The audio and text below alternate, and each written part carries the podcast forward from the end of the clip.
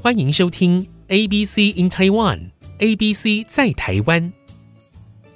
这里是 IC 之音竹科广播 FM 九七点五，欢迎你收听，我是 Ethan。欢迎收听，收听什么？医生 ABC in Taiwan，，ABC in Taiwan，对，这是我们的节目系列的名称。那今天的单元是 ABC about you and me，ABC about you and me。对我们了解自己。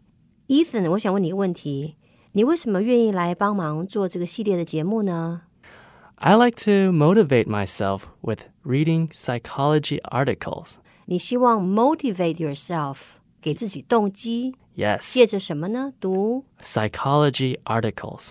啊、有关于心理学的文章。你不是原来就是念心理学的吗？Your major was psychology. It is a passion of mine to read psychology. OK, it's a passion. 哇哦，有热情、激情是吗？ Yes, 好，那么听众朋友，您或许已经猜到喽，我们今天的主题是关于动机 （motivation）。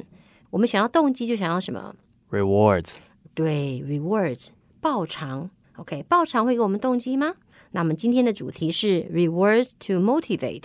好，照惯例要跟大家讲一讲有哪些字呢？听众朋友可能会遇到一点点的小小的障碍，那我们把它先解决掉。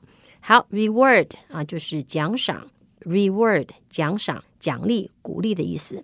Depend on，depend on 是依赖，可是我们今天会听到的句子是 It depends on the situation，依情况而定。It depends on the situation，依情况而定，不是我们常讲的依赖。然后呢，draw pictures 就是小朋友画图，children draw pictures，小朋友画图，draw pictures。那另外一个呢，叫做 surprise candy。surprise candy 是什么呢？就是你做什么事情你不知道，做完了以后，我就给你一个糖果做奖励，可是你原来没有料到的，那这个叫做 surprise candy。好，那这是今天我们要用到的字。医生准备好了吗？准备好了。好，开始跟大家分享今天的故事喽。 Today's topic rewards to motivate. We give rewards to people so they can work hard. Do rewards always work, though? Today's question Do rewards make people work hard? Rewards may or may not make people work hard. It depends on the situation. Researchers created an experiment with three groups of children. The first group of children were told that they will be given candy to draw pictures. The second group of children were not given candy to draw pictures. The last group of children were not told that they will be given candy afterwards as a surprise. What they found was children who were not told that they would be given candy drew well. Children that were given rewards did not draw as well. The children that were given surprise candy drew even more during the later part of the research. 嗯，今天的故事就是关于奖励到底有没有办法让我们做得更认真。听众朋友，如果您刚刚觉得这个故事有一点点长啊，其实不用担心，因为待会儿我们就会解释了。好喽，我们开始今天一句一句来。 Today's topic 今天的主题是 rewards to motivate. 用奖励来给你动机。 We give rewards to people so they can work hard. 我们给人们奖励，让他们工作得更认真。 Do rewards always work, though? 但是奖励真的有用吗？ Today's question 今天的问题是： Do rewards make people work hard? 奖励真的能够让人们做得更认真吗？ Rewards may or may not make people work hard.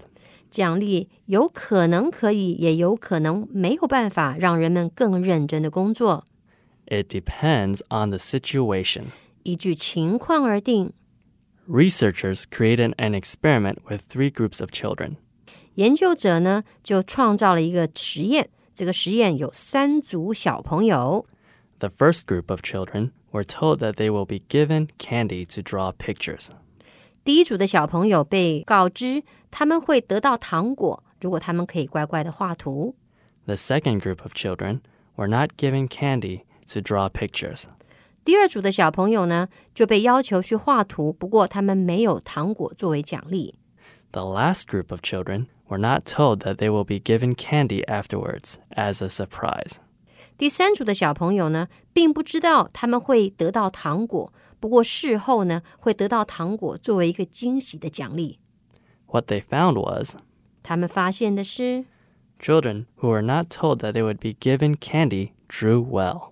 这些小朋友呢，他们并不知道会得到糖果的，画得很好。 Children that were given rewards did not draw as well. 那些知道会得到糖果作为奖励的呢，没有画的那么好。 The children that were given surprise candy drew even more during the later part of the research. 那些得到惊喜奖励糖果的小朋友呢，他们在这实验的后半段其实是画得更好的。所以，听众朋友听过来，您觉得呢？再听最后一句哦。 The children that were given surprise candy drew even more during the later part of the research. 那些小朋友他们是得到惊喜奖励的，也就是说，他并不知道他画图会得到奖励。可是当他哎给你糖果，你画的好棒，这个时候他在后半段的实验会画的更多，画的更好。所以我们的结论是，奖励到底是不是有用的呢 Yes. ？Yes and no. No. Yes and no。至少在这个实验里面， 知道为糖果而画的，并没有画的更好，对不对？ Right. 所以，Ethan，我给你一颗糖。 Oh, I might not work as hard next time. 哦，那不太好。So I may give you a surprise steak later。 Whoa, really? Well, I'm going to work harder now. 听众朋友，刚刚跟他开玩笑，我说待会儿请他吃牛排。好，所以我们今天给大家的建议是什么呢？Today's advice: Today's advice when working and studying with your coworkers and friends, surprise them with a treat. When working and studying with your coworkers and friends，当您跟你的朋友或者是同事一起工作的时候啊，你记得哦，surprise them with a treat，就是不要预先告诉他们。不过你突然可能带个饮料，带个点心，他们就觉得蛮开心的，因为你给他们一个没有预期的惊喜。好，我们再重说一次，今天的建议是。 Today's advice when working and studying with your coworkers and friends, surprise them with a treat. Yes, surprise them with a treat. 好，听众朋友，您喜欢今天的故事吗？我们下次见喽，拜拜。 Goodbye.